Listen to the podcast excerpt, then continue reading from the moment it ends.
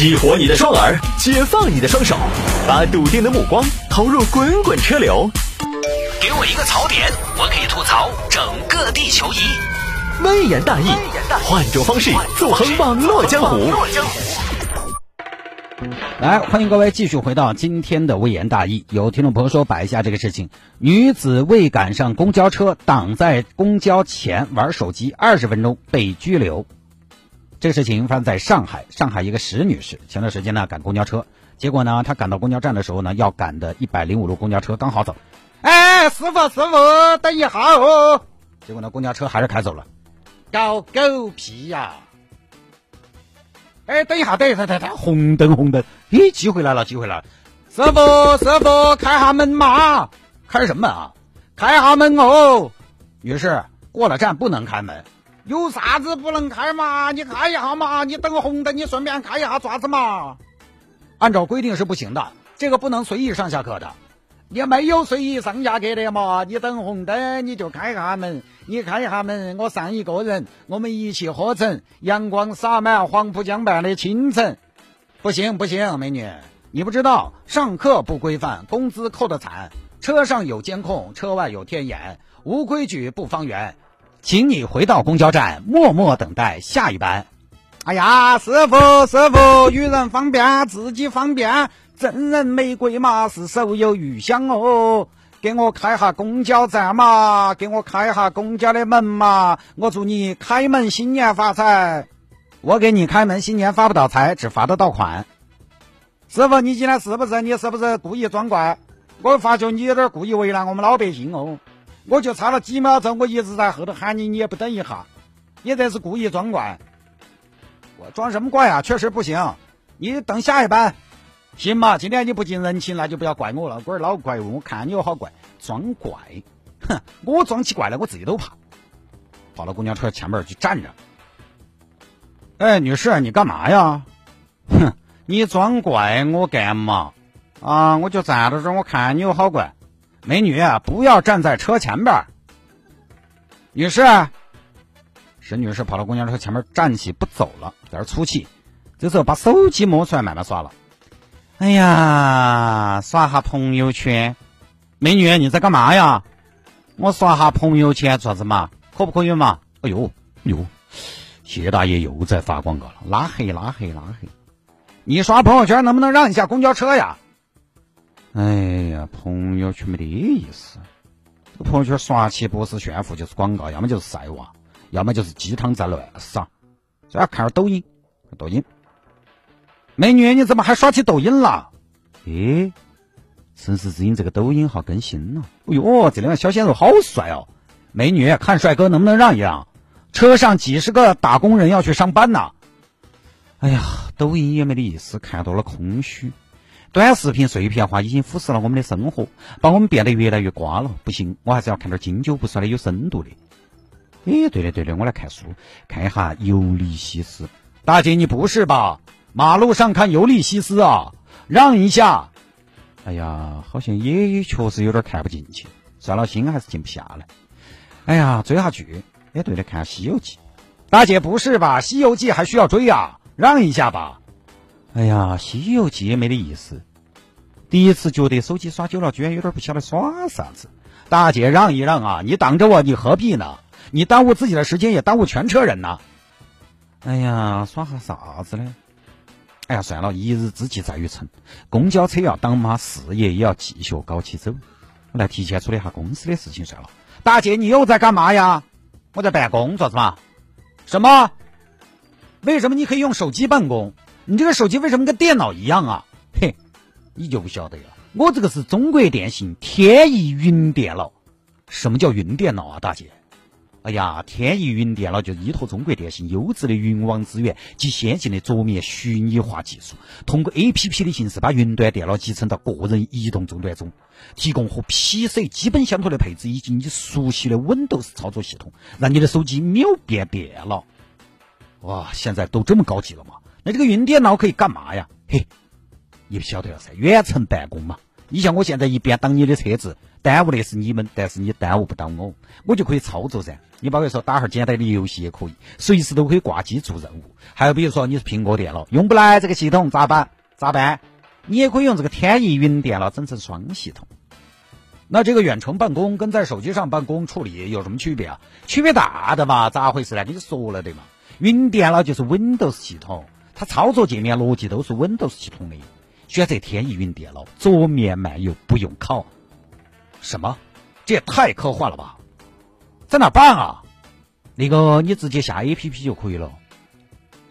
天翼云电脑的 A P P 哈。但是大姐，你用天翼云电脑解决了，车上人怎么办呢？让一让啊！不着急，不着急，我这儿嘿，我干脆把年终总结拿出来写了。什么？大姐，你还写年终总结？那你要再这样挡着，我就只能报警了。各位乘客们，我们抱歉的通知您，我们的公交车因为前方有无法逾越的障碍物而不能继续行驶。不着急的朋友，请在座位上原地等待；着急的朋友，请你们下车换另外一趟车。坐坐，你跟你那个女的才自私哦！我自私，还不是因为你们这公交车师傅装怪。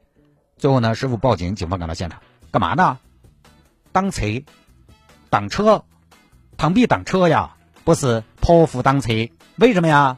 这位泼妇啊，不是这位女士，你这扰乱交通秩序啊，没点轻重吗？同志，你来评下理，你说你说我该不该挡？你有什么理啊？你有什么委屈啊？我有啥子理？我有啥子委屈？